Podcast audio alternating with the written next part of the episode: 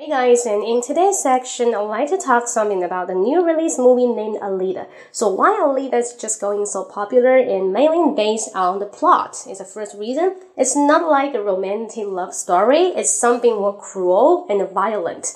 Yes, uh, the violent issue is the most stuff I like because I'm a gamer. I like play Tekken, Tekken 6, Tekken 7, it's 铁拳六,铁拳七. I like this feeling of fighting with each other. I think just connect my body up. It's my spiritual and my physical response. Okay, so that's the first point. And second, I think uh, usually if you want to shore up a hero, want to support a hero, and someone must die. Usually, just someone they to be loved, they beloved someone died in the end.